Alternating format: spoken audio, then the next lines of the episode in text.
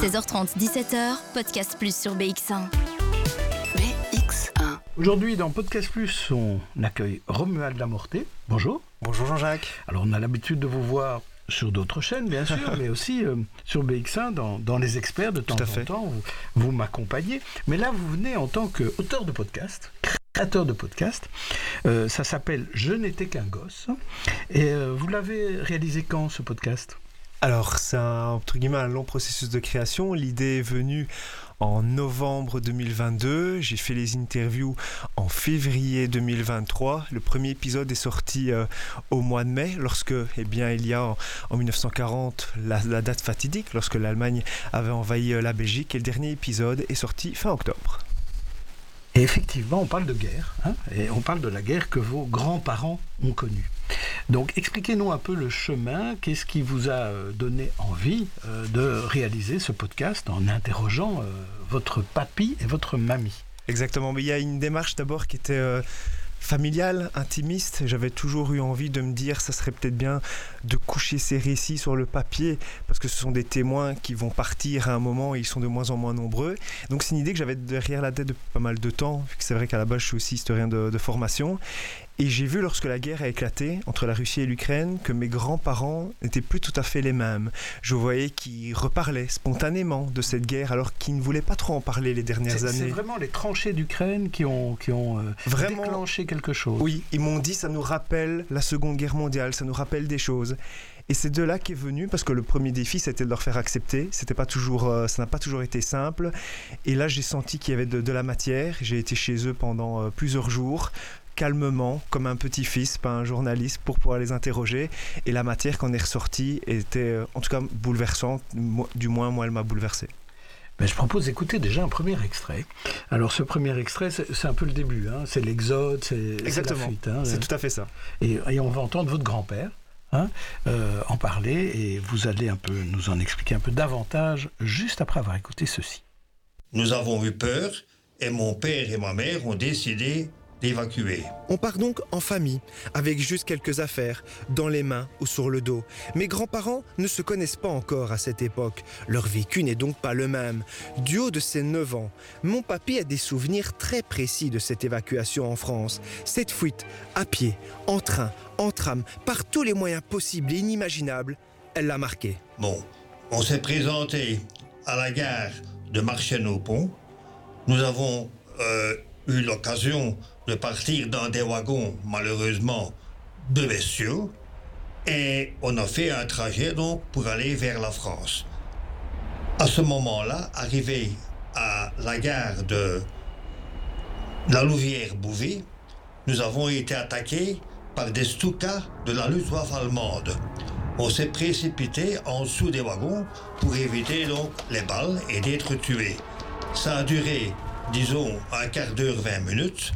On a pu donc remonter dans les wagons et se diriger donc vers la France.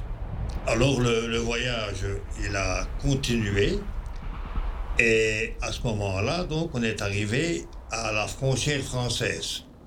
Le train n'allait pas plus loin, il était bloqué là-bas et on est parti à pied avec ses affaires sur le dos et voilà, nous sommes descendus euh, du train avec notre valise, hein, on, avait quelques bagages.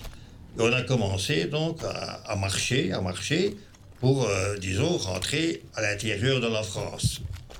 En cours de route, on avait fait quelques kilomètres, nous avons été de nouveau attaqués par la Luftwaffe, par les Stukas allemands, qui nous ont mitraillés et on a dû se sauver dans les talus qu'il y avait de chaque côté de la route pour éviter également d'être touchés. Ça aussi, ça a duré un quart d'heure, 20 minutes. Et puis donc, on s'est remis en route. Qu'est-ce qu'on pense dans cette situation quand il faut se cacher, qu'il y a des coups de feu, que c'est la première fois qu'on vit ça? On a, malgré tout, on est angoissé. Hein. On est angoissé. On a peur, oui. L'angoisse est là, présente durant tout le trajet. Elle ne les quittera plus. Accompagnée de ses parents, mon papy marche. Encore et encore. Aujourd'hui, le nombre de kilomètres parcourus est devenu flou dans ses pensées. Toutefois, il se rappelle l'anxiété. Une fois arrivés à la frontière, alors qu'ils pensaient être sauvés, ils sont suspectés d'être de potentiels espions. En se remettant en route, nous avons été arrêtés par euh, euh, une compagnie britannique où il y avait naturellement un officier qui contrôlait les passeports de toutes les personnes qui se présentaient là sur la rue. Et mon père a été arrêté, on a présenté donc ses cartes d'identité, mais l'officier euh, britannique avait des soupçons sur mon père. Il disait qu'il pouvait être un espion. Heureusement, ma mère a entendu ça. Et elle parlait un peu euh, quelques mots d'anglais, elle parlait quelques mots aussi d'allemand, et de néerlandais, bien sûr. Et elle montre à l'officier qu'elle avait une sœur qui habitait à Londres. Elle retire son adresse, et alors l'officier voit ça, il voit l'adresse, ah, il dit, mais, mais, j'habite dans les environs. Il dit, ah, vous habitez dans... Oui, oui. Ah, mais c'est très bien. Du coup, du coup, il ne s'intéresse plus à mon père, il le laisse tomber, et il s'en va, il dit, attendez, attendez, il s'en va avec un autre, et il rentre dans une propriété, enfin, un grand bâtiment, il revient avec des bouteilles de vin, il revient avec des vivres. Et heureusement, en cours de route, nous avions récupéré une petite charrette avec un couvercle et on a placé donc toutes nos vivres dans, cette petite charrette qui était très intéressante à pousser. Et bien sûr, quand il y avait des côtes, il fallait que je pousse avec, avec, ma mère poussait aussi. Le meilleur des podcasts sur BX1. BX1. Le Romuald Lamourté, on a entendu ce premier extrait, on a entendu Papy. Il a un petit accent, hein, Papy Bien sûr, bien sûr. Vous, mais... vous venez d'où? La famille vient d'où en fait? Alors, mais la famille euh, du côté euh, de ma maman vient de Charleroi. Ils Mhm. ont été dans pas mal de patelins dans cette bourgade. Et du côté de la famille de mon papy, c'est aussi- des flamands. Donc, c'est un mélange d'accent flamand et d'accent carolo. Donc là, il raconte la fuite. hein, euh, c'est comme ça qu'on peut un peu titrer ces- cet extrait. C'est vrai que c'est un moment qui, qui frappe beaucoup hein, quand on est obligé de quitter cette maison, de ces maisons. Et finalement, c'est ça l'image de l'Ukraine. La première image de l'Ukraine, c'est ces civils qui doivent quitter leur maison pour quitter euh, les bombardements et l'invasion russe. Oui, la fuite en avant, de quitter sa maison, de partir avec très peu d'affaires. Il part à un moment, il part juste avec quelques paniers, des paniers, on met quelques vivres dedans, on met quelques vêtements et on s'enfuit. Et surtout, ce qui est le plus fort, c'est qu'on ne sait pas où on va. On sait juste qu'on quitte le pays et on ne sait pas où on va aller. Il y a pas mal de soucis, hein. le fait de, se cacher, euh, de craindre perpétuellement pour sa vie sur le, sur le trajet et de ne pas toujours être bien reçu aussi, comme on le verra d'ailleurs euh, dans le podcast plusieurs fois. Ça, on, on écoutera effectivement un, un extrait un peu, un peu, un peu là-dessus. Mais euh, il y a aussi le fait que quand on fuit comme ça, euh, ben, on prend aussi toutes ses propriétés avec, avec soi. À l'époque, c'était ça, hein, on prenait toutes ses richesses avec soi. Et puis on ne savait pas ce qu'allait devenir euh, sa maison, son Oui, appartement. et aussi on cachait plusieurs choses que l'on gardait chez soi. Lorsqu'ils sont revenus, bien ils avaient entreposé des vivres, certaines choses avaient été euh, volées, il y a des maisons dans leurs voisins qui avaient été saccagées. Et donc on part, mais en même temps il faut déjà anticiper de peut-être qu'un un jour on aura la chance de revenir et qu'on reviendra, il faudra quand même qu'on puisse encore manger, qu'on puisse encore vivre. Donc c'est terrible parce que vous devez courir et vous devez penser pourtant à plein de choses, à plein de scénarios différents. Alors maintenant, cette fois-ci, on va entendre votre grand-mère. hein, euh, Exactement. mamie, hein, cette fois-ci. Euh, Marinette. Marinette, eh bien. euh, ben, Présentez-nous un peu Marinette. Comment, comment, comment elle est, Marinette? Eh bien, Marinette, elle a 88 ans, elle va fêter prochainement ses 89, donc vous rendez-vous compte, ce sont quand même des gens qui ont vécu, comme mon papy Pierrot, qui a déjà 92 ans, lui. Eh bien, à l'époque, c'était quelqu'un d'assez insouciant qui avait euh, 5 ans, lorsque l'Allemagne a attaqué la Belgique, et je trouve qu'elle a toujours gardé ce petit euh, côté-là. Elle n'hésite pas parfois à dire à mon papy qu'il doit se taire et que c'est à elle de parler. Donc Marinette, c'est une, une femme forte et qui euh, n'hésite pas à dire ce qu'elle pense. Eh bien, on l'écoute. On se retrouve ensuite. Au cours d'un tel périple, on voit et on entend parfois de drôles de choses.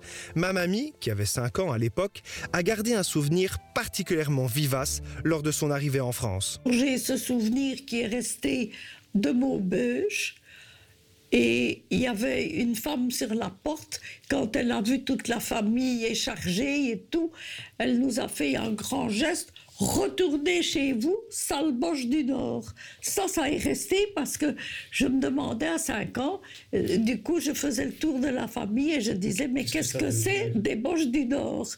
Bon, mes parents m'ont expliqué tant bien que mal, évidemment. Comme j'étais petite à 5 ans, tu sais, on ne donnait pas tellement d'explications. Donc c'était une petite méchanceté de la part de, la Français, française. Ils oui. n'étaient pas contents de voir arriver les Ah non, pas du tout.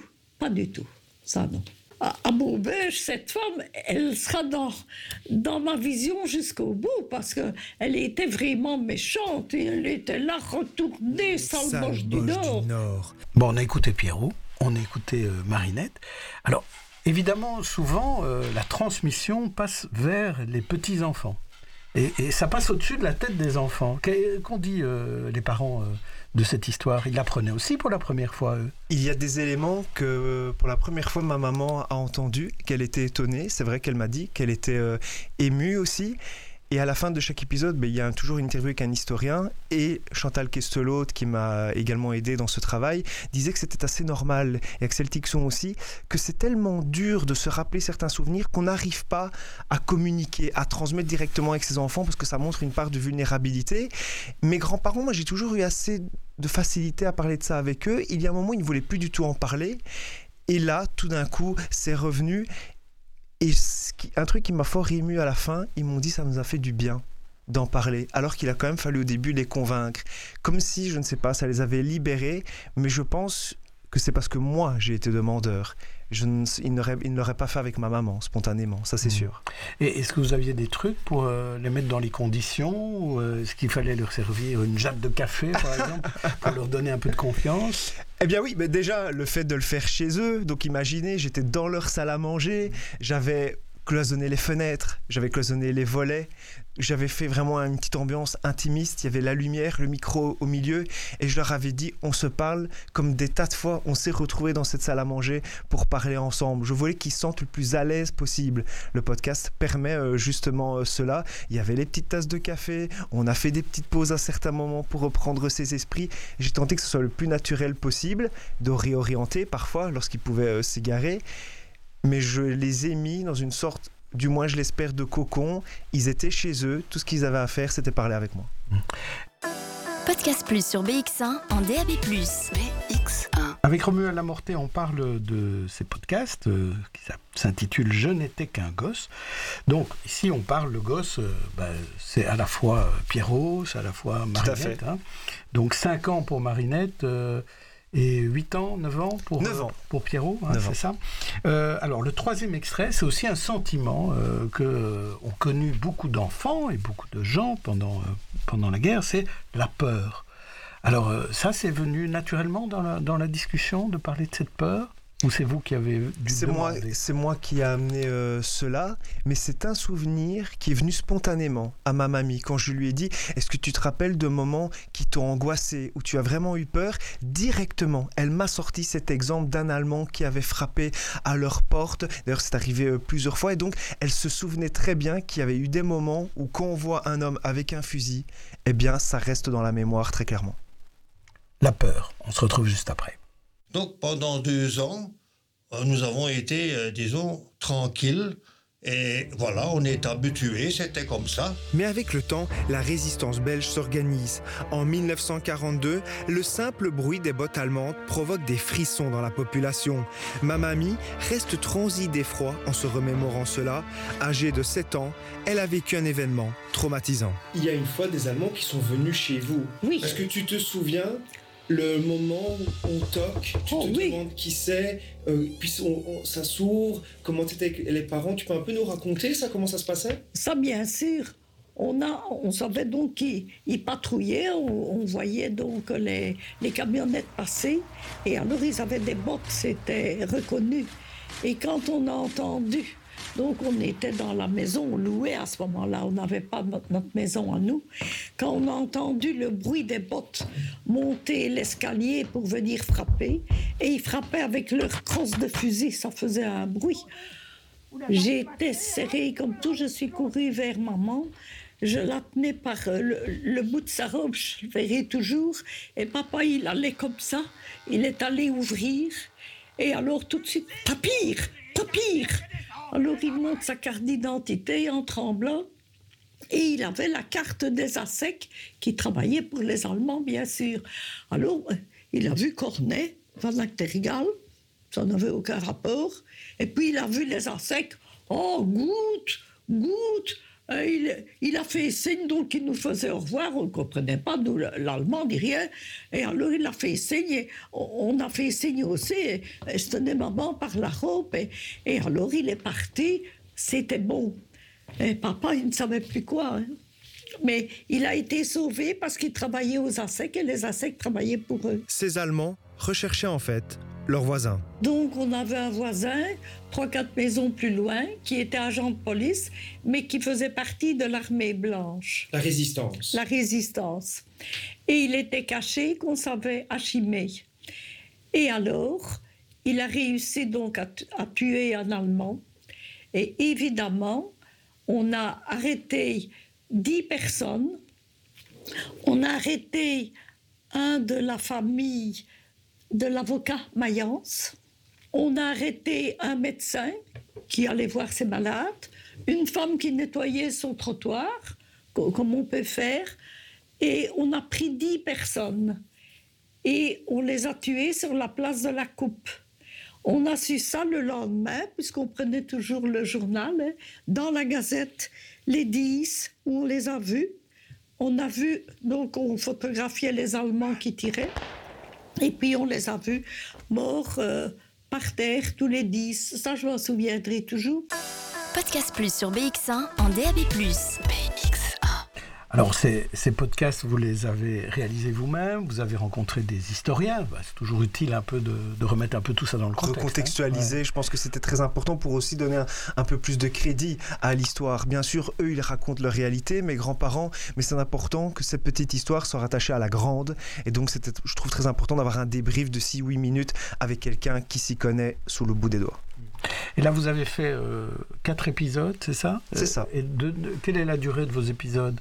Alors ils, ils, oscillent entre 38 et 40 minutes, sauf le petit dernier qui est un petit épisode bonus sur les colonies de vacances des nazis qui lui dure 4 minutes. Mais donc oui, ce sont des assez longs formats parce que je voulais prendre la peine. Comme lorsqu'on parfois on se pose dans son lit et qu'on raconte une histoire, ben là je voulais prendre le temps aussi de raconter cette histoire. Mmh. Dernier extrait, euh, ben justement, c'est sur euh, qu'est-ce qu'on laisse, qu'est-ce qui reste? Hein, euh, la mémoire, hein, l'héritage, la, transmission. On écoute cet extrait et, on retrouvera pour la dernière fois dans cette émission euh, Romuald Lamorté. Revenons plutôt à une notion essentielle, la paix. Une paix chérie par mes grands-parents. Papy reste marqué par les affres de la guerre. Oui, ça m'a marqué et je disais, non, je ne voudrais plus vivre ça. Malgré que quand j'étais petit, non, je ne voudrais plus vivre ça. Et je préfère euh, la paix, je préfère la tranquillité. Et je dois dire que la guerre, je n'en voulais plus. La guerre, non. Ça m'a marqué. Je, n'en voulais plus. Tu vois, quatre ans de différence, ça fait, ça fait la différence, hein, oui. Moi, j'étais plus jeune, j'étais plus, euh, comment vais-je dire, euh, J'étais trop petite à cette époque-là pour, pour ça, comprendre. Ça marqué d'une façon pareille, voilà. Je pense que je suis ému. Oui, ah oui, ça je, le sens, je le remarque. Mais moi, je n'ai pas été marquée d'une façon pareille. Mais est-ce que c'est dur d'en reparler, par exemple, ici, d'en reparler à trois? Est-ce que c'est compliqué? Pour moi, non. Pour lui, oui. Papy, c'est plus dur. Oui, c'est ça, oui. Ah Parce que moi, tu vois, la différence de 4 ans plus jeune fait que mm. j'étais plus insouciante, j'étais espiègle. Bon, ça m'a pas tellement marqué, quoi. Ça reste quand même des choses, un papy, délicates à reparler. Hein, à reparler, ah et qu'on n'oubliera jamais.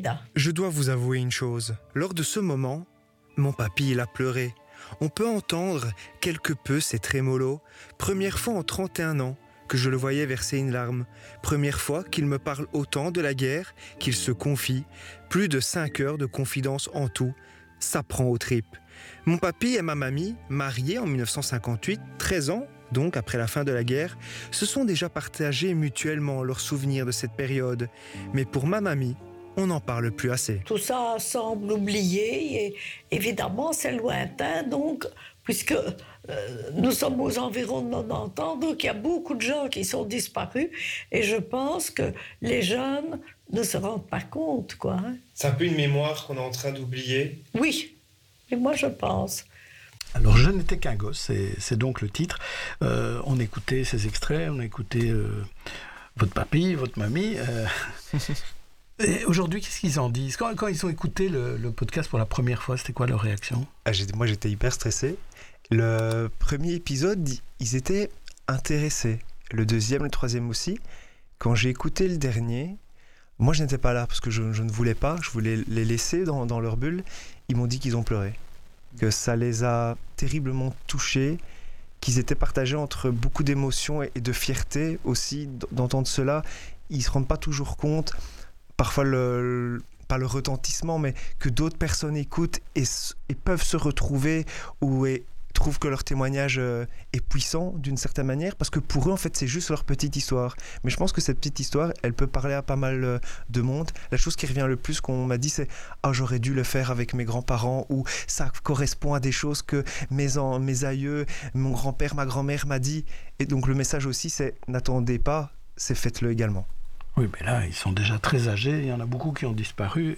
Et, là, on n'est pas obligé de le faire avec ses grands-parents. On peut le faire aussi avec euh, ses parents. Il y a plein d'histoires, je pense, à raconter. peut-être moins dramatique, mais quand même, il y en a, vous avez raison. Est-ce qu'il y a eu des écoutes publiques de, de- de ce podcast ou il a juste vécu dans, dans, dans le monde merveilleux des podcasts? Pour le moment, il vit un peu dans le monde merveilleux des podcasts. C'est vrai qu'il n'y a pas encore eu euh, cela. Par contre, des enseignants m'ont dit qu'ils veulent le diffuser dans le cadre de leurs cours. Et donc, ben, dans des petites euh, classes de 20-30 personnes, d'ici quelques mois, ben, il y a des gens qui vont faire l'expérience. Et je trouve que c'est incroyable qu'il y ait, euh, que sa vie se prolonge sous cette forme. Sous cette forme. Et vous avez tout euh, réalisé de A à Z? Oui, j'ai été aidé par euh, deux personnes pour la musique, Victoria et Victor pour le- les fignolages au niveau du, du montage. Mais oui, la narration, la création, euh, et il y a Camille aussi qui a aidé à réaliser le logo, qui sont venus m'aider euh, ponctuellement. Mais à la base, oui, le projet est complètement de moi. Ça vous donne euh, envie d'en faire d'autres? Il y a, d'autres sujets dans la famille ou bien en dehors? Ah oui, franchement, ça me donne envie d'en faire d'autres parce que ce format permet, je trouve, d'aller un peu au cœur des choses, d'avoir un peu plus de, de créativité dans, dans la narration. Et voilà, moi j'ai également dans ma famille euh, un côté euh, italien de gens qui ont immigré, qui sont venus en Belgique et j'aimerais faire quelque chose avec eux. La Mortée, le exact. nom de- le nom de votre père. Tout à fait. Oui, donc là, il y a aussi moyen de raconter le, Il y a, je pense, il y a aussi d'autres histoires à raconter. Hmm. Alors, dites-nous un peu où on peut écouter votre podcast. Mais il est disponible partout. Vous allez sur Spotify, sur Google Podcast, sur iTunes. Donc il est disponible sur énormément de plateformes différentes, qu'elles soient payantes euh, ou gratuites. Et si vous allez sur, euh, vous tapez Je n'étais qu'un gosse sur Google, sur n'importe quel moteur de recherche, vous allez trouver le site internet Podcastix. C'est là qu'est hébergé euh, le podcast. Et donc il est disponible en écoute gratuitement via ce lien. Voilà. Et si, euh, est-ce qu'il y a une adresse sur les réseaux sociaux Si euh, un enseignant nous écoute et se dit mais quelle bonne idée de faire écouter ça à mes élèves, Ah ben si on tape Je n'étais qu'un gosse, on le, on le trouve. Il y a également une page Instagram pour retrouver ça. du contenu lié à cela. contact avec vous. Tout à fait, sans problème. Très bien, merci Romuald Lamorté d'être venu nous parler de Je n'étais qu'un gosse, euh, donc euh, votre podcast en quatre épisodes plus un bonus. Merci et bonne écoute à ceux qui beaucoup. juste après cette émission.